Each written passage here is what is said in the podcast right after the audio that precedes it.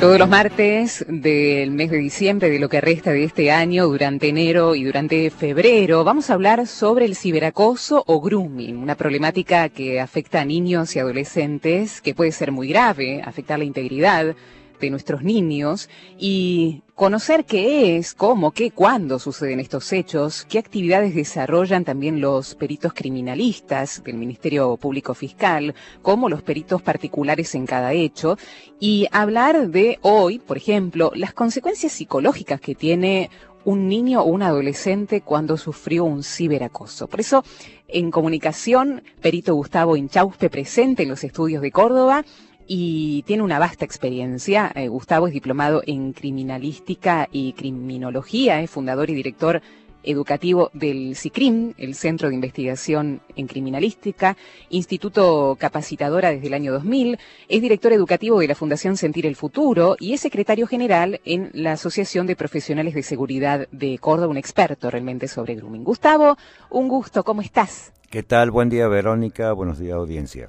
Bueno, muchas gracias. Bien, por hacerte presente. Me contabas que mm, por allí tenías un, largo viaje hasta Córdoba, que haces presente igualmente. Gracias por, por esa generosidad realmente, Gustavo. No, ¿eh? Porque me parece que es un tema súper, súper importante que hace dos martes que lo venimos desarrollando para aquellas personas que recién, recién, recién se prenden con este nuevo ciclo. Vamos a repasar algunos conceptos y lo vamos a repasar cada martes, ¿no? Eh, conceptos de qué, mm, qué es el grooming, qué es el ciberacoso, cómo cómo se eh, califica, eh, también eh, el perfil un poco de las víctimas, perfil del acosador, que es lo que hemos hablado el martes pasado, y después seguimos con el tema de hoy, pero fundamentalmente describimos, si podés nuevamente, qué es el grooming, Gustavo. Bien, vamos a reiterar, creo que cada programa es necesario recordar un poquito de qué se trata, qué es el grooming, ¿no es cierto? para, aunque seamos reiterativos. El grooming es una palabra inglesa y que vamos a empezar a traducir al castellano, a nuestro lenguaje, y que es el ciberacoso. El ciberacoso de adultos a menores de edad. ¿sí? Eso, eh, ¿qué implica? Los que es menor de edad, de acuerdo a nuestra ley penal, es menores de 16 años. Ese es el parámetro. Ese es el parámetro de, la edad temprana de que los niños eh, comienzan a tener acceso eh, a, los, a las TIC, ¿no es cierto?, las tecnologías de información y comunicación, que serían, no sé, 3, 4, 5 años, de acuerdo a cada, cada familia, cada niño, y hasta los 16 años. Y es el acosador que busca tener una satisfacción y un beneficio sexual para él mismo y para su grupo, y después conlleva con otro tipo de delitos económicos y sociales. Pero básicamente el grooming es eso, es el ciberacoso, el, acoso de un adulto que no tenemos sexo, hombre o mujer, hacia niños, ¿no es cierto?, de ambos sexos, mm. a través de todo lo que es computadoras, tablets, celulares, redes sociales, básicamente. Ahí está, la llegada de Internet, Gustavo, que abre eh, puertas, las abrió también en su momento, fundamentalmente a la comunicación instantánea, a la creación de las eh, llamadas redes sociales. En, la actualidad hay muchísimos foros, hay muchos lugares de intercambio en la red. No tratamos de demonizar esta, este avance de la tecnología, sino de tener cuidado y de saber usarlas correctamente, sobre todo que haya un adulto, y esto lo recalcábamos la vez pasada, cuando los niños y los adolescentes hacen uso de estas nuevas tecnologías, porque sabemos que Internet tiene sus pros, pero también tiene sus contras, y dentro de las contras está este peligro latente, no es un sine qua non, pero es un peligro latente dentro de lo que significa el mundo de Internet, Gustavo, ¿no es así? Exacto, o sea, y como vos bien lo dijiste, o sea, no demonizar lo que es el uso del Internet, de las redes sociales o de información que está eh, en el ciberespacio, ¿no es cierto? Eh, hay que tratarlo con cuidado para que los niños estudien, se comuniquen, eh, está perfecto la utilización tanto de redes sociales como de información de centros educativos y demás para la, educación, capacitación que pueden utilizar los niños. Pero hay sectores de las redes sociales, hay mm, sectores de lo que son videojuegos, sectores de lo que son videos en, en línea, que eh, eh, son aprovechados por estos ciberacosadores. son delincuentes, hay que tomarlo con esa palabra, son delincuentes, o sea, son o presuntamente delincuentes hasta que la ley y la justicia lo dictamine así, los condenen, pero son personas que buscan em, su provecho propio, ¿no es cierto?, su beneficio y su satisfacción. Entonces, tenemos que tener el control, como planteamos en el programa de la semana pasada, eh, que el niño eh, utilice la comunicación, utilice la tecnología, computadora, tablet, notebook, que esté conectado pero necesita sí o sí la supervisión de los padres o los cuidadores, ¿no es cierto? Sí. Quien esté eh, con ellos necesita una supervisión. Pero antes de la supervisión creo que es muy importante que tener el diálogo, mm. eh, como yo lo planteaba. No, no, debemos comenzar a, tratar o intentar enseñarles a nuestros niños y adolescentes una problemática o, un flagelo o mm, una condición eh, peligrosa.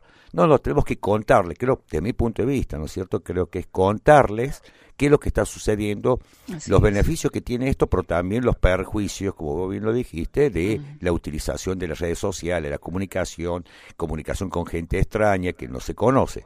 Entonces, que contarles y les queda como un aprendizaje después los niños, obviamente. Por supuesto que sí, por supuesto, ¿no? Este nuevo tipo de problemática, Gustavo, que es relativo a la seguridad, por supuesto, de los menores en Internet, que, como nos explicabas, eh, consiste en estas acciones deliberadas por parte de un adulto que trata de mantener algún lazo de amistad con un niño, con una niña, con un adolescente en Internet y siempre el objetivo es obtener una satisfacción sexual mediante eh, imágenes eh, eróticas o pornográficas de ese menor, incluso como preparación también para un encuentro eh, personal, hasta sexual con ese niño. ¿Hay casos donde se ha llegado hasta, hasta esto, Gustavo? Sí, o sea, lo que van haciendo es eh, ir tomando la confianza del niño, ¿no es cierto?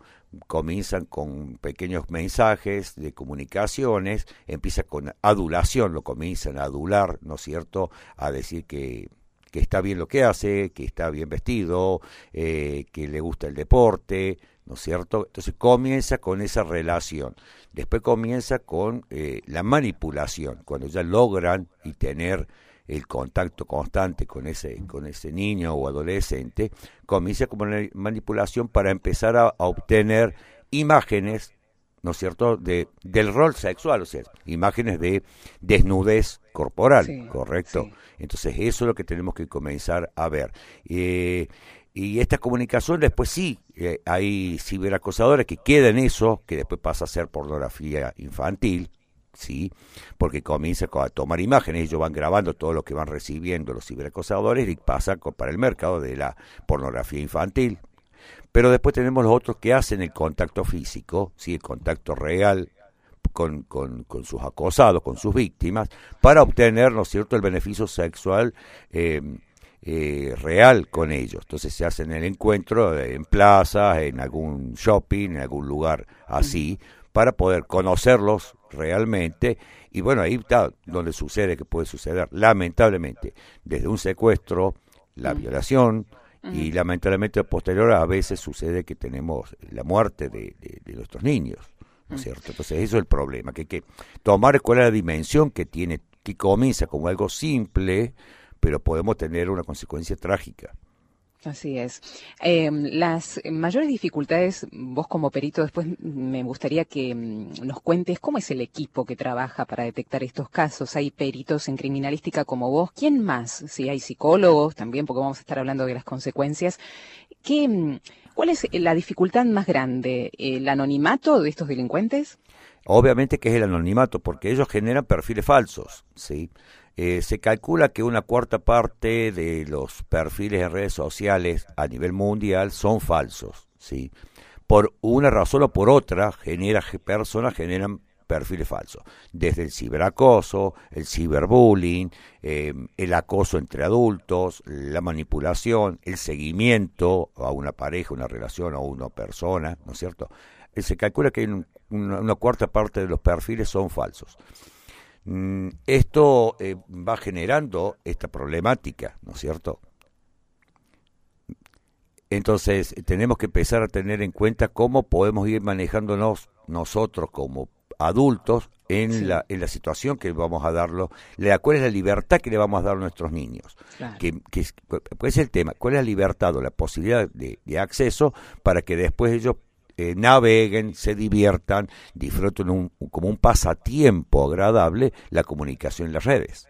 Ahí están, porque nosotros hablábamos, no, no, pero si yo le doy solamente un ratito mi celular al nene o le presto al adolescente quizás eh, un dispositivo, ah, no es nada, una tablet, le juega un rato y ya está. Pero hay que tener en cuenta que los formatos por los cuales eh, pueden ingresar estos acosadores son a través justamente de estos dispositivos. Puede llegar a ser, decíamos la vez anterior, ¿no? Un celular, puede llegar a ser una tablet, una tablet puede llegar a ser una TV Smart, ¿Por qué? Porque a través de estos dispositivos hay ingreso a Internet. ¿Es así, Gustavo? Exacto.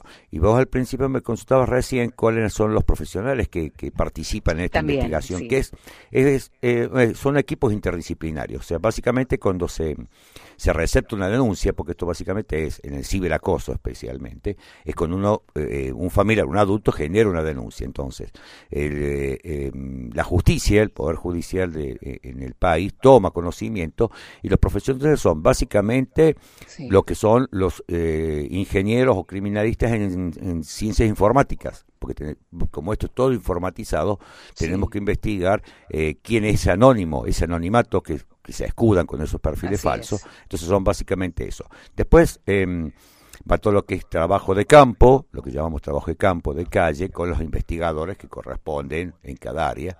Y, y lo que vos planteabas de, los equipos eh, psicológicos es un poco el equipo psicológico para perfilar eh, al ciberacosador y después lo que es el, los equipos interdisciplinarios psicológicos para el apoyo a la víctima, porque eso es lo que hay que también entender, o sea, eh, los niños adolescentes, más que todos los niños de corte edad, son víctimas, todos son víctimas, pero son más víctimas por su inocencia, como lo dijimos en el primer y segundo programa, la inocencia que tienen los niños. Entonces hay que tratar de que después ellos no se sientan culpables por haber eh, accedido o permitido estar en contacto con, con otros niños. Así es.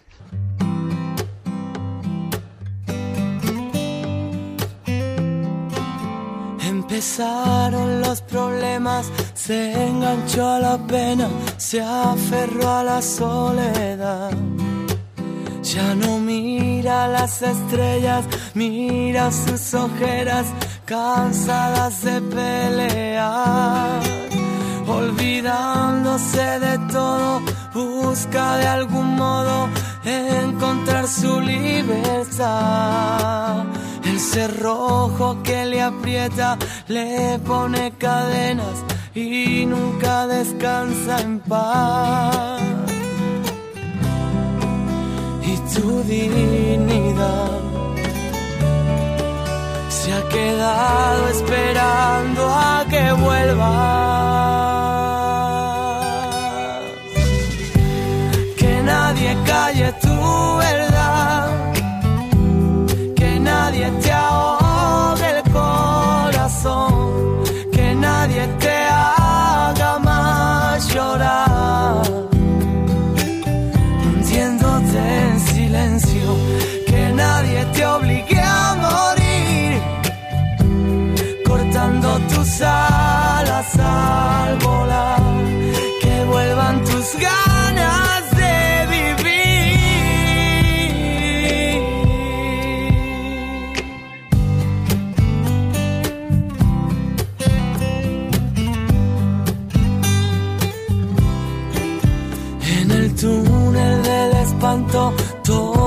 todo se largo cuando se iluminará.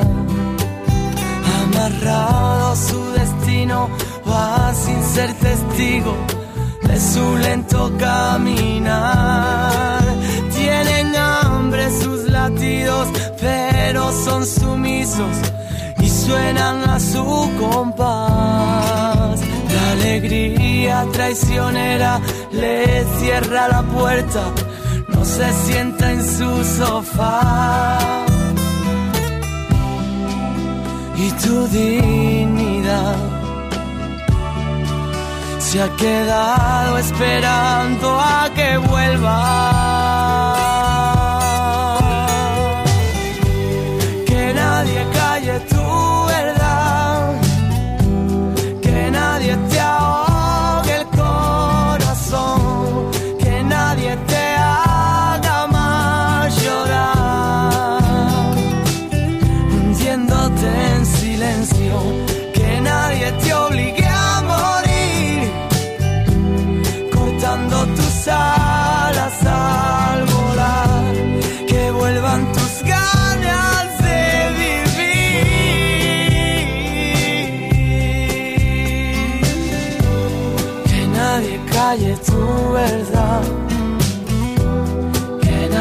Ahogue el corazón, que nadie te haga más llorar.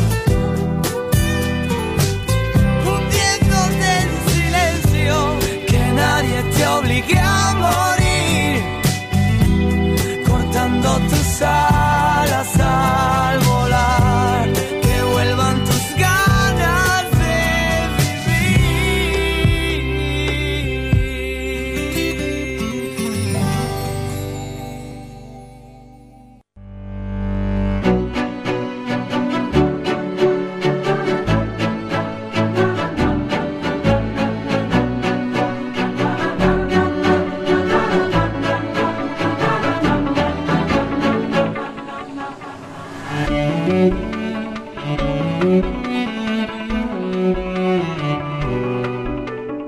Agustina se comunica de Córdoba, dice, por favor, si pueden reiterar el organismo donde trabaja el señor a quien están entrevistando y quién es particularmente. Lo volvemos a presentar, él es el perito Gustavo Inchauspe, es diplomado en criminalística y criminología y es fundador y director educativo del CICRIM, es el Centro de Investigación Criminalística y también es director edu- educativo en la Fundación Sentir el Futuro. Eh, ¿De qué manera trabajan? Eh, ¿Hace cuánto tiempo que sos fundador y director del CICRIM? Allí seguramente mm, el equipo de trabajo es el que vos nos habías nombrado, ¿no? Pero contanos de qué manera están trabajando en este momento y en qué lugar de Córdoba se encuentran. Bueno, el CICREN es una organización privada mm, que fue fundada en el año 2000. Somos un equipo de peritos y profesionales en criminalística y ciencias forenses y bueno, nos Sí. dedicamos a todo lo que es servicios periciales y asistencia eh, tanto a víctimas en los, eh, de los delitos y en la parte judicial eh, como asistente y auxiliar de justicia en las querellas. ¿No es cierto? Esa es la, la tarea que tenemos los, los peritos particulares, como en mi caso. ¿sí? Así es. Esa es la- ¿Y dentro de la fundación? Eh, en la fundación estoy como director educativo trabajando para desarrollar todo lo que es cursos eh, eh, presenciales y a distancia, ya no en la línea forense, sino en la parte de desempeños laborales y eh, darle un valor agregado eh, a los miles de, de- de jóvenes y adultos que no tienen un oficio, ¿no es cierto? Entonces tratando de, de colaborar con ellos para para poder eh, acercarles un curso de un oficio o, un, o, un- o una capacitación especial, ¿no es cierto?, para que se desarrollen laboralmente. Ay, fabuloso. Después vamos a ver eh, los datos, pues es más que interesante. Gustavo, antes de ingresar al tema que hoy nos compete, ¿habría mm, eh, posibilidad de aclarar? Porque hay personas que también, la vez pasada había quedado pendiente una pregunta que nos decía si esto está relacionado al ciberbullying. ¿El ciberacoso está relacionado al ciberbullying? ¿Qué decir sobre esto? Bien, a ver, eh, el ciberbullying ya es el, el acoso, el ciberacoso, pero de menor a menor. Ya no es- participa eh, un, un adulto, ¿sí? No está estipulado tanto como delito porque son todos los menores. Pueden ser un niño de 7, 8, 10, 11 o la edad que sea dentro de la minoría de edad legal que acosa a otro menor por el intermedio de las redes sociales. Lo atormenta, lo humilla, lo molesta, ¿no es cierto?, a través de, desde Facebook, desde WhatsApp, eh, con bromas eh, pesadas, ¿no es cierto?, o eh, menospreciándolo al otro, a, la- a su víctima. Entonces el ciberbullying es eso, es el, el bullying que sucede en las escuelas, nada más que en este caso en vez de ser cara a cara, sucede Sí. a través de la, de la tecnología, de las redes sociales o el WhatsApp, que ya es casi una red social, ¿no es cierto? Es- pero es una comunicación altamente usada. Así eso es el ciberbullying. Bien, pero no tienen las consecuencias que tiene el ciberacoso, que es de un adulto hacia un menor. Tiene otras consecuencias que son psicológicas y es grave, hay que tratarlas, pero a diferencia del ciberacoso, los fines no son sexuales en este caso, sino que, bueno, es acosar de menor a menor para, bueno, molestarlo, para, para, para cargarlo, como dicen entre los chicos, con otras consecuencias, que no son las mismas del ciberacoso, ¿no es así, Gustavo? Obviamente, o sea, el ciberbullying no está tipificado como delito y el grooming, Claro, para seguir en inglés, ¿no es Sí. cierto? Y, o Sí. ciberacoso de un adulto sí es un delito penal, sí, que tiene una condena. Sí. Y las consecuencias, obviamente, todo trae una consecuencia. toda característica de acoso que se pueda tener, porque también tenemos el acoso laboral, ¿sí? Dentro de los acosos tenemos todo lo que es, eh, donde hay una, una víctima y un victimario, donde un victimario y una víctima, todo lleva una consecuencia negativa para esa víctima, ¿sí? Pero siempre, obviamente, en el ciberbullying eh, se, se calcula que es menor porque no hay una cuestión mm. sexual, no hay una cuestión de un adulto que manipula, ¿no es cierto?, a un menor, ¿no es cierto? Entonces, de esa manera, bueno, las consecuencias psicológicas lleva un trastorno de acuerdo a cada caso, a cada niño, a cada víctima, pero es mucho menor eh, los resultados o las consecuencias que, puede llegar a tener con el ciberacoso, con el grooming. Se entiende. Gustavo, nos decías que hay un gran porcentaje de perfiles en Internet que son falsos. Te quería preguntar si en nuestro país, eh, a nivel gubernamental estoy hablando, están haciendo alguna especie de proceso de limpieza o eh, quizás de acciones concretas para que estos perfiles falsos sean investigados. Sé que lo están haciendo, por ejemplo, en el Reino Unido. Contanos este caso. ¿Y qué hay de nuestro país? Bien.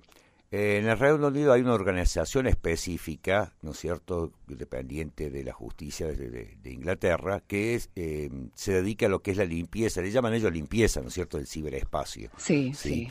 De lo cual eh, van eh, buscando perfiles falsos, tienen lo que le llaman o lo inteligencia artificial, software de inteligencia artificial. Entonces van comenzando a arrastrar. Cuando encuentran un perfil falso, mm, van buscando los nexos que pueda tener ese perfil falso con el resto, ¿no es cierto?, con, algún otro. Entonces así se va eliminando. En Argentina eh, todavía no existe una organización gubernamental que se dedique plenamente así a esto específicamente. Sí, cuando hay una denuncia, mm. ahí sí se toma ese perfil falso, uno, dos, lo que sean, y se comienza a hacer el seguimiento. ¿Correcto? Pero cuando hay una denuncia de un, un, un grooming, un, ciberacosador específico, cuando lo toma conocimiento el Poder Judicial, ¿no sé, las fiscalías y juzgados, ahí sí comienzan todos los equipos de informática forense a ver ese caso específico, ese acosador específico con esa víctima, ¿no es cierto? Y después la red que, que puede haber esa tela de araña que está formado alrededor de ese ciberacosador. ¿sí? Pero existe, pero cuando hay una denuncia. Pero también da buenos resultados, obviamente, porque ya, ya comenzó y tomó la punta del iceberg y ahí empieza, o la punta del ovillo, va a comenzar eh, eh, eh, los investigadores em, informáticos a ver dónde, quién es y cuál es su red de, interrelación que tiene dentro de lo que es acosadores y lo que hace pornografía infantil y demás, ¿no es cierto? Entonces también tiene buenos resultados, obviamente, que, que lo que hacen en Inglaterra. Así es. En Argentina ¿en qué porcentaje los agarran, eh, los atrapan a, estos delincuentes? Hay una muy buena tasa de efectividad, ¿no es cierto? Hay una muy buena tasa. Es muy complicado. Hay que entender de que tras un anonimato, ahora han casi desaparecido los, los ciber, ¿no es cierto? Sí. Porque ahí donde... Los locutorios donde hay máquinas y demás. Exacto. Entonces ellos iban saltando de ciber en ciber para no, no mantener la misma salida de IP, ¿sí? del número de telefónico, llamémosle así. Entonces iban saltando de ciber en ciber. Ahora ya no es así. Ya tienen una, su base en alguna casa, en algún lugar, un, domicilio, pero hay software que lo hacen ir saltando que va mostrando un IP distinto. Hay el gran trabajo que tienen que hacer los informáticos forenses, ¿sí? ingenieros en informática, licenciados y demás, que se dedican a hacer el rastreo, ir limpiando esa información que va, va recibiendo, ¿no es cierto?, de las distintas localidades o localizaciones que puede llegar a tener ese ciberacosador. Con suerte a lo mejor podemos tener que no tiene, no lo hace saltar a la ubicación geográficamente, entonces se va. Y hay que hacer toda una investigación porque eh, es compleja demostrar algo, porque entre medio no hay, no hay datos eh, eh, fácticos, o sea, no es algo que se pueda ver, tocar, ¿no es cierto?, o oír. Sí. Entonces, eh, hay que, es toda una cuestión digital, entonces se debe ser muy cauto y ir recabando pruebas, o sea, información para que sea prueba fehaciente, prueba real y concreta, para que así la justicia tenga una plataforma, una base eh, sólida para generar un allanamiento, por ejemplo, al principio, el comienzo, eh, o, una aprehensión. Entonces, es un trabajo bastante complejo que lleva tiempo, ¿no es cierto? Porque estamos hablando en estos momentos, y es como la radio. el Internet. Hay miles o millones de radios y, y, de, y de gente que está hablando por radio, entonces la radiofrecuencia en el espacio es casi infinita lo que está sucediendo. Con, con Internet y la información es exactamente igual. Entonces, si hoy generamos una información o una fotografía y expandimos o, lanzamos una pornografía infantil desde una ubicación, pasa el tiempo, ¿no es cierto? Y se va escondiendo dentro de la gran maraña de información mm. de Internet que hay. Entonces, increíble, va pasando. Claro, va pasando y se esconde, ¿no? Se va escondiendo, exactamente. Para hacerlo es muy difícil detectarlo ahí, por el anonimato y por, por esta modalidad de Internet que mientras se van subiendo más cosas se va escondiendo, ¿no? Y eso lo saben ellos y por eso lo hacen así, ¿no? Eh, o sea, exacto. No desaparece la información, ¿sí? Porque a lo mejor uno puede eh, borrar el disco duro y de, información que tenía, no, pero la información está latente. Uno sube una foto, hoy subo una foto mía en la radio, aunque la borre luego de mi perfil a la hora eso va a estar en el espacio. En algún lado va a estar esa fotografía. Y si a esa fotografía tuya o mía le ponemos el nombre, sí. uno después pone en el buscador de Google el nombre, Gustavo, uh Chao, Peo, Verón, y de esa manera vamos a tener que en el perfil nuestro va a estar borrada, pero va a aparecer en otras redes, porque uno lo compartió, uno, otra persona puso me gusta, otra persona esa foto en su momento puso un comentario, y ya ahí eh, lo, cimentamos, le damos cimiento para que no desaparezca nunca más. Así es. Después me gustaría hablar con vos en otros programas qué pasa con los con las fotografías que suben eh, chicos que ya tienen perfiles en, en Facebook, algunas eh, fotos, bueno, que son hasta provocativas de los propios chicos, ¿no? Que las suben a su perfil. ¿Qué hacer? ¿Cómo trabajar con los padres en este sentido? Y qué hacer con todo lo que se sube eh, en Internet, porque por ahí el adolescente dice, no, ya, ya, ya lo borré, ya no está más, pero sigue estando. En alguna red sigue estando. Así que hay que tener mucho cuidado con lo que uno sube eh, a las redes, sobre todo los adolescentes y algunos niños que sé que falseando los datos en Facebook tienen ya su perfil. Si es conveniente o no que ya tengan estos perfiles en, en las redes sociales. Pero esto eh, es harina de otro costal. Quiero leerte algunos mensajes que van llegando, Gustavo, ¿te parece? Perfecto. Por aquí dice, excelente el programa. ¿Usted cree eh, que dice que hay un perfil psicológico de los menores que caen en estos engaños? Niños o adolescentes impulsivos, por ejemplo, o niños y adolescentes con determinadas características. Un oyente que no se identifica, les pedimos que pongan su nombre y desde dónde nos están escribiendo el mensaje, así los podemos identificar correctamente. Habíamos hablado un poco la vez pasada, Gustavo, de algunos perfiles fundamentalmente de adolescentes que pueden caer en estas redes. Eh, sí, justamente. O sea, eh, los perfiles que buscan los, eh, los ciberacosadores son chicos aislados, chicos solos, chicos desamparados. vamos, vamos, en esto puedo llegar a ser a lo mejor un poco crudo en lo que planteé, pero tener un papá, una mamá, hermano, familia, se puede vivir en soledad acompañado de gente alrededor. ¿sí? sí. Y los adolescentes pueden estar viviendo un estado de soledad o que tenga una familia que los acompañe. pero ellos sienten ese estado de, soledad y hasta a veces de abandono. Sí, eso nos puede pasar hasta los adultos, ¿no? Estar acompañados, pero sentirnos realmente solos. Exacto. Entonces, eh, estos, estos chicos empiezan a comentar en sus redes sociales desde el estado de ánimo que se encuentran o buscan eh, o encuentran algún mensaje, alguna imagen, si uno pone una frase, pone frase de tristeza, frase de amor, frase de algo y puede encontrar alguna reflexión, ¿no es cierto?, de, grandes escritores hasta gente común. Eh, y ellos lo suben en, sus redes sociales. Entonces, eh, si justo cae que esa, esa persona, eh, alguno de sus contactos, eh, pone me gusta, hace un comentario, algo, pero ese amigo de ese que subió ese comentario estaba siendo visto o estaba en la mira de un ciberacosador, va a tener contacto con esta persona que está sufriendo este estado de tristeza. No hablemos de depresión, vamos a hablar de tristeza, cierto? De soledad. Em, entonces, ahí ya lo va a ir encontrando el perfil y empieza a tomar el perfil de, de, este niño o este adolescente. Claro, al no sentirse escuchados en casa, encuentran una beta a partir de una, un camino hasta psicológico que pueden llegar a ser estos ciberacosadores para mm, captar a este niño ese vacío emocional y poder engancharlos. El gancho viene también por ahí, ¿no? En preguntarles cómo están, hacerse los amigos, el también copiar gustos, porque ellos estudian todo el perfil de ese niño adolescente, nos contabas, y poder decir, bueno, me gusta el fútbol como a vos, si es un niño, me gusta tal deporte, ¿no? Eh, o me gusta eh, ir a tal concierto, me gusta este cantante, o, o, soy también fans de tal persona, ¿no? Así que hay que tener cuidado con eso, ¿no? Y fundamentalmente la prevención, nos decías Gustavo, el diálogo, la prevención es estar en contacto. ¿Qué le pasa a, a mi hijo, a mi nieto? Estar cerca, preguntarles, uh, pero ese adolescente no me da bolillas, se encierra en el cuarto, bueno, intentarlo, porque hay cosas que están pasando como estas también, ¿no?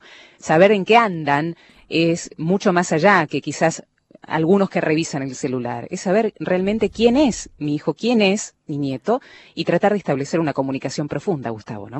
Exactamente, o sea, el, diálogo es, el, es el primer escudo y el principal escudo a los a, todos, creo yo, no solo al, al ciberacosador, al ciberbullying, al bullying en la escuela o cualquier otro tipo de problemática que pueden estar viviendo los niños y adolescentes. Creo que el diálogo con el adulto, el papá, los abuelos, eh, tíos, eh, el familiar cercano que tenga en ese momento, el diálogo principal. Eh, porque estos niños pueden estar viviendo un estado de conflictividad, ¿sí? Eh, con escolar, una conflictividad con la escuela, con los docentes, con las materias, mm. con sus compañeros, con sus pares, con sus, de, tanto de la escuela como del, del deporte, como del barrio, del grupo, ¿sí? Entonces esto estado de conflictividad lo va a llevar a esa tristeza y esa gran vulnerabilidad. Eso es el mm. tema. Mm. Pasan a ser muy vulnerables, además de su corta edad y inexperiencia, pasan a ser más vulnerables aún por este estado de conflictividad. Y están necesitando de esa palabra alentadora o esa palabra o esa persona que los acompañe o esa persona que tenga o comparte y le esté diciendo que le está viviendo la misma circunstancia de conflictividad y ahí comienzan los lazos y las relaciones entre el ciberacosador con sus víctimas. ¿Sí? Entonces encuentran eh, ese vacío, porque en otra oportunidad dice, mira, eh, o mamá, papá, alguien quiere contactarme, no sé quién es, me está diciendo tal o cual cosa. Eh, si hay un diálogo, se puede, se puede determinar y detectar rápidamente, ¿no? Exacto, es que justamente si nosotros tenemos diálogo, entonces nuestros hijos, nuestros niños, nietos, nos va a estar diciendo, mira, yo a esta persona la conozco, me está mandando mensaje por privado, ¿sí? ¿Qué hago, qué no hago? Porque ya está informado de lo que es el ciberacoso. Es el tema de no enseñar, sino informar. ¿No es cierto? Entonces, decir, ¿esto qué hago, papá, mamá? ¿Qué hago con esto? Eh, ¿Lo borro? No, no lo borres. Sigamos la corriente un poquito más a ver qué pasa, porque eh, ante una denuncia o ante una duda o una presunción de un adulto que está siendo ciberacosado eh, sus hijos, hay que empezar a tener. Y algo que voy a decir ya y no en el último programa, no hagamos justicia por mano propia. Si nosotros descubrimos que hay un ciberacosador y nuestros hijos son víctimas, no tomemos la justicia por mano propia y, generemos un contacto físico para poder, a ver, atrapar o, golpear mm. o o agredir ese ciberacosador. pasa esto. Eh, esto va a la justicia directo, a la policía, o sea, o, a la policía, al 911, ¿no es cierto? O al Poder Judicial, a la unidad judicial de denuncia de este tipo de delitos. no ¿Te enteraste de casos de justicia por mano propia? ¿Cómo terminan? mal, terminan mal porque después ese papa termina mejor imputado por algún, por lesiones, golpizas, lo que sea. No corresponde. Nosotros tenemos que tomar la información, recabarla, no borrarle el celular, porque borrarle el celular a la tablet o compu no, no termina con el problema del ciberacoso. El ciberacosador va a seguir, a lo mejor no con nuestros hijos, pero sí con los hijos de nuestros amigos o nuestros parientes. Claro, no súper súper interesante. Hay un dato fundamental que acabas de decir, no borrar las conversaciones. Porque, claro, uno se, se alarma si llega a detectar algo que quizás es, no le gusta o alguna imagen, obviamente, que puede llegar a aparecer enseguida. Esto es un horror, lo borro. Pero esa es la prueba que tenemos para después hacer el camino de la denuncia, que después me gustaría que lo repasemos quizás en este otro programa, que pues esté atenta la gente, que vamos a estar repitiendo conceptos y también las preguntas que vayan surgiendo las vamos a ir desglosando despacito para que ustedes tengan claro en estos programas eh, durante este mes y en el verano qué es lo que es el ciberacoso, eh, quiénes actúan, de qué manera y cómo detectarlo y cómo denunciarlo fundamentalmente, para que no quede ahí, porque si no, no se puede detectar. Si ustedes borran la evidencia, después no se puede detectar, pero me gustaría hacer una pausita, si te parece, Gustavo, para que después leamos las preguntas que siguen llegando de nuestra querida audiencia. Ya venimos.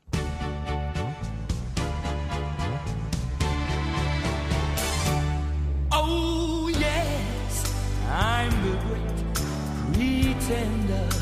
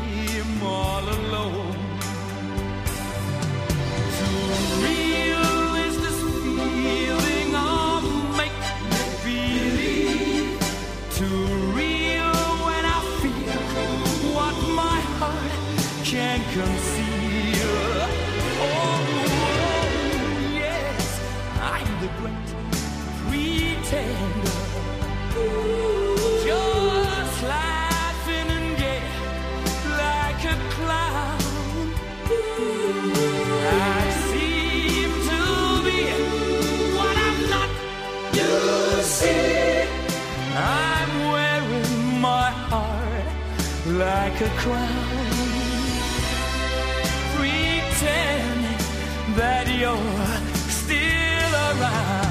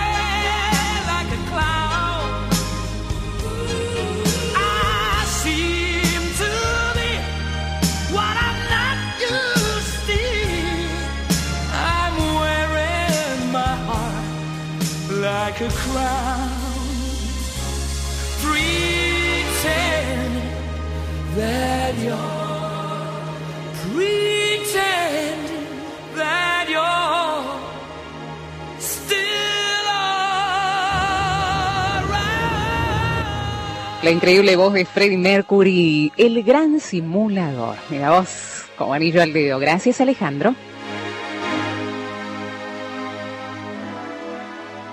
Seguimos dialogando con el perito Gustavo Inchauspe, diplomado en criminalística y criminología. Las dos instituciones donde él forma parte es eh, el CICRIM, que es el Centro de Investigación en Criminalística en Córdoba, y la Fundación Sentir el Futuro. eh, para aquellos que están preguntando, Inchauspe es el apellido de Gustavo, quien está con nosotros para hablar del ciberacoso. Hay algunas otras preguntas. Gustavo Negri desde Necochea dice, qué hermoso el programa.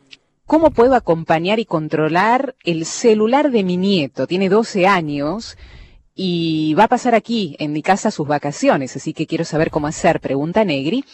Y otro mensaje de una, de una mamá, de una abuela, perdón, que también está preocupada, que dice que mi nieto está con el celu todo el día, filman videos, tienen muchas horas solos, eh, los papás están separados en este caso, no quiere que su nombre salga al aire, pero está consultando sobre el cómo hacer. Abuelas preocupadas de cómo hacer. Tienen que revisar el celular, preguntan, ¿cómo hacer para controlar el celular del nieto? ¿Qué hay que tener en cuenta, Gustavo, en este caso, para las abuelas? Bien, para las abuelas, o las mamás, o las que la cuidan a los es. niños. Es para todos. Eh, no vamos a controlar, vamos a hablar con los niños, con nuestros adolescentes, nuestros nietos, y le vamos a decir, a ver, ¿qué estás haciendo? Contame, mostrame. sí.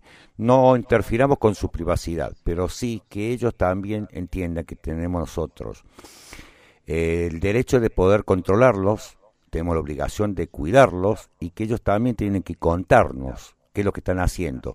Si no están haciendo nada malo eh, fuera de lo que de esa privacidad que ellos quieren tener, nos van a decir, no, abuela, estoy mirando el Facebook. Bueno, a ver, mostrame que estás viendo el Facebook. Y cuando estén viendo el Facebook, a ver qué mensajes privados tenés. Porque mm. tenemos el Facebook, lo que son los muros, y después lo que es los mensajes, el Messenger, el mensaje privado.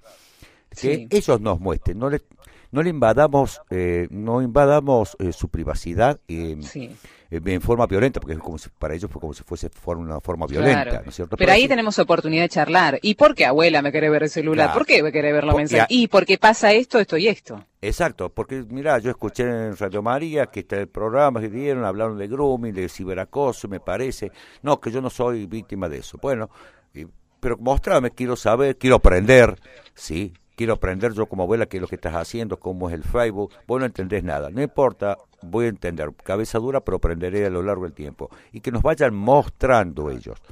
No les robemos a escondidas el celular y se lo investiguemos, ¿sí? me parece que está mal, porque ahí significa que no tenemos diálogo ni un contacto fluido con nuestros hijos. ¿sí? Nosotros debemos tener como, como adultos, como papás, tíos y abuelos, tenemos que tener un contacto fluido, respetándonos mutuamente, ¿no es cierto?, nuestra eh, independencia y nuestra privacidad y nuestra intimidad. Pero también hay cosas que debemos contarnos y consultarnos y apoyarnos mutuamente. Los jóvenes a los más grandes y los más grandes a los jóvenes dándole y brindándole la experiencia y a veces otros conocimientos. Entonces la idea es, desde mi punto de vista, eh, pidamos, a ver, contame, muéstrame qué es el celular, eh, qué es el Facebook, qué es Instagram, qué es un video, con quién te estás comunicando. Y ahí, en forma de, sin ser violento ni violentarlos a ellos, ¿no es cierto?, en su intimidad, y, ¿no es cierto?, le vamos a ir, vamos a ir viendo qué está pasando o qué videos entras, entras a YouTube, sí, a ver qué es YouTube o qué videos estás viendo, o si entras a otras redes sociales o otras redes de relaciones humanas, ¿sí? Eh, Tinder, Tube y demás. A ver qué es lo que está haciendo. Entonces vamos preguntando a, los, a, los, nuestros menores qué es lo que están haciendo. Porque si no, si lo hacemos en forma introspectiva, ¿sí? Dame, yo me fijo y y ahí estamos, eh, entramos generando un choque con ellos y ellos se van a encerrar mucho más en sí mismos y en su mundo y nos va a ser mucho más difícil poder interiorizarnos qué están haciendo. Y no, lo que tenemos que lograr es que ellos tengan confianza en nosotros como mm. mayores. Sí, y qué difícil, me imagino, Gustavo, porque claro, uno hasta después de revisar el celular, que no hay que hacerlo, pero si uno le revisa el celular, a los, en las primeras instancias de la conversación, ¿qué va a encontrar? Un perfil, quizás, de una persona, obviamente, todo falso, eh, no, no, no va a llamar mucho la atención, porque quizás es un niño de la misma edad que la de mi nieto o de mi hijo, preguntándole, sí, a mí me gusta el fútbol y a vos también, porque son las primeras instancias. ¿Cuándo nos tiene que llamar la atención? Es la pregunta, Gustavo, porque ya después de eh, conversaciones ya empiezan a, subir de tono las conversaciones, ya empiezan a intercambiar fotografías o empieza a enviar esta persona fotografías. ¿Cuál es el momento mediante el cual nosotros decimos, no, acá, acá pasa algo? Ya hay, hay eh, formas de detectar, pues son eh, directamente, son muy directas las personas cuando quieren eh, captar la, atención o fotografías de ese menor? Porque las primeras conversaciones nos decías que son para llamar la atención, nada más para establecer el contacto, ¿no? Exacto, para eh, generar la conexión y la relación de amistad. Eso. Y, ahí genera una seducción, porque hay es todo un trabajo de seducción. Entonces, de, seducción, pero sin nada al tema sexual, ni nada al tema personal, sino la cuestión de lo, como dije, de si hay tristeza, si hay alegrías, o lo que transmitió a lo mejor un video en vivo, eh, ¿no es cierto? Que ahora está en boga el tema de, Instagram con los videos en vivo y en Facebook también. Entonces, hasta ahí no. ¿Cuál es la bisagra? Y empezar y nos vamos a dar cuenta, como adultos, obviamente, que no está fuera del contexto el mensaje que le están dando, o lo que le están diciendo o lo que le están pidiendo. ¿Sí? Porque está eso, lo que le está diciendo, bueno, vos haces tal cosa, porque puede haber como puede ser una instigación eh, para el daño físico, ¿sí? Mm. Vos agarráis y bueno, si yo tengo dolor, si te cortás con una trincheta o si te atás una bandita elástica fuerte en la muñeca, ya hay una instigación a un mm. daño, ¿sí? Mm. Entonces, esa bisagra, nos vamos a, como adultos nos vamos a dar cuenta en forma sencilla. ¿Sí? Bien, y bien, bien. o en su defecto, que, bueno, mostrame una foto tuyo de la habitación, mostrame una fotografía eh, de, para verte desnudo, o aunque no diga la palabra Mm. desnudo, cómo sos vos, el pelo, la ropa, el cuerpo. Y ahí vamos a notar que ya Hay algo raro. eh, no es una conversación de niños, Claro. o sea, de adolescentes, a lo mejor, quizás, tal vez, pero de niños no. No es una, no, Sí. so- no son conversaciones o pedidos que suelen suceder a niños, niños, o sea, menores de Mm. Bien. 10 o 11 años. hablan. Bien. De preadolescentes, adolescentes, a lo mejor algunas eh, excepciones puede llegar a haber una conversación de ese estilo, ¿sí? Pero es mínimo, ¿sí? Ya no podemos llegar a hablar ni porcentaje. Pero cuando existe ese tipo de cosas decimos, no, acá, acá pasa algo. Bueno, eh, tenemos que advertirle al- a los menores qué es lo que está pasando. Ese perfil, mira, déjamelo, ver. si uno tiene un Facebook, decir, dame el nombre y desde nuestro perfil. Hay que tratar de también comprender que uno, lo, Facebook, Instagram, pero más que todo Facebook, eh, Sí. es una red social ágil, eh, in- de gran inmediatez por celular. Pero si uno quiere eh, verificar perfiles, ver quién es, qué es lo que hace esa persona, lo que escriba esa persona, obviamente, ¿no es cierto? Porque no, no, no, no, no tenemos la fotocopia del DNI, lo que escriba cada usuario, eh, lo podemos hacer solo de una computadora. Hay muchas opciones que no las tenemos en los celulares y sin las computadoras. ¿sí? Claro. Eh, nosotros si por ejemplo hacemos un perfil y después hacemos una fanpage, las estadísticas de, de visita de la fanpage no las podemos ver desde el celular, sí desde las PC. Mm, vos. Entonces tenemos que acceder a una PC, no, ¿no es cierto? Una computadora, ¿no es cierto? Entrar con uno y ver que diga eh, Verónica Rodríguez o Vero Rodri, eh, mm, ver ese perfil y empezar, empezar a estudiar, ver las fotografías, si hay secuencias de fotografías que sean reales, si estamos Sí. y esa persona declara, llamémosle así, de que está en Córdoba o en Buenos Aires, que si hay una fotografía no aparezca o la patente un vehículo de Estados Unidos o de Alemania. Sí, entonces ya ahí ha- hay algo que denota. Y ver las antigüedades de la fotografía, porque por celular es bastante difícil saber cuándo fue publicada la fotografía. Sí, Pero en la computadora no, sale abajo la fecha de publicación. claro. Entonces, empezamos a ir viendo. Entonces, cuando uno ve algo extraño, sé que le va a dar eh, bronca al, al adulto, le va a dar aberración de lo que está sufriendo su, su- sus niños. No borren nada. Tal cual está así, agarren el celular, porque es el celular que no está habilitado el Facebook, ¿no es cierto? En automático, está abierto siempre, o el Instagram.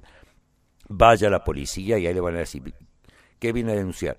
Un ciberacoso, un posible ciberacoso, Sí. un posible grooming. ¿Y qué hay que llevar ahí? ¿Eh, ¿Impreso las conversaciones No, o no, no, directamente llevar la- el el, dispositivo? Llevar el el dispositivo. dispositivo. Hay que llevar el dispositivo. Entonces eso se entrega como elemento de- para que comience eh, toda la acción judicial y de investigación. Eso es lo principal. Entonces ya hay, Mm. obviamente se pierde ese celular porque queda resguardo de la justicia porque le van a, a ver el celular porque hay información eh, desde ese eh, número de celular, sí, de número de línea, desde el número de celular porque cada equipo tiene un número de serie que Sí. queda registrado y queda también registrado en el ciberespacio para los informáticos forenses saben cómo rastrear el movimiento, tanto lo que es el chip, ¿no es cierto?, el número de teléfono, lo que genera ese chip con ese número, el email del celular, ¿sí? Y lo que está recibiendo desde afuera, la interrelación con ese posible ciberacosador. Entonces el celular a lo mejor pasa en resguardo de la justicia dos meses, tres meses, seis meses, de acuerdo a cómo vaya la causa o la investigación, ¿no es cierto? Eh, seguramente después lo recuperará el celular. Si es un celular de bajo costo, bueno, lo perderá, pero bueno, no importa. El tema es que se termina ahí, sí se corta la relación porque ese niño va- no va a poder eh, se va a bloquear, porque lo que hacen eh, el Poder Judicial es pide a Facebook, por ejemplo, por orden Sí. judicial, eh, el bloqueo de esa cuenta de Facebook. Entonces, quien lo bloquea es Facebook, de sus servidores. Pues yo puedo desde mi celular bloquear a otra persona, pero sigue existiendo en las redes sociales. Lo bloqueo el acceso a mi Facebook y el contacto de Verónica con Gustavo. Pero Verónica se puede comunicar con muchas otras personas, Gustavo con muchas otras personas. Cuando se hace la acción, desde la, desde la justicia se pide el bloqueo a Facebook y lo que hace es cortar toda relación y salida de ese perfil de Facebook. Entonces ahí se elimina esa salida de ese ciberacosador al resto del mundo. eso sí es un bloqueo eh, efectivo. ¿Me explico? Se entiende perfectamente. Gustavo, si te parece vamos a, quedar aquí eh, porque ya se nos ha terminado el tiempo prácticamente, pero hay preguntas que me gustaría también dejar en evidencia para poder, poder solventarlas la próxima semana. Muchos están preguntando, como Silvia, por ejemplo, de Dolores, y desde Buenos Aires también llegaba, creo que desde Tucumán, esta misma consulta, si se puede acosar desde WhatsApp y si se pueden hacer capturas desde WhatsApp. Alguien que ha conseguido un número de celular y empieza a hacer este acoso a través del WhatsApp y cómo hacer para capturar estas conversaciones y también alguien preguntaba si se puede capturar las conversaciones de Facebook. Si te parece, podemos dejarlo esto para la semana próxima. Perfecto, lo preparamos para desarrollar bien, bien en claro la semana próxima. Bien, y también este, estas consecuencias psicológicas que también lo íbamos a nombrar, no tuvimos tiempo, pero las consecuencias psicológicas que quedan para la próxima semana. Como verás, nuestra audiencia es muy activa, Gustavo, y muy participativa, y bueno, y gracias a Dios que se interesan por este tema, porque es un tema realmente muy grave, que hay que poner de pero sobre todo hay que informarse, porque la herramienta en la información y en el diálogo ahí tenemos eh, nuestra arma poderosa, ¿no? En la información y en el diálogo con nuestros niños y con nuestros adolescentes. Gustavo, muchísimas gracias por haber estado hoy. No, por favor, gracias a ustedes.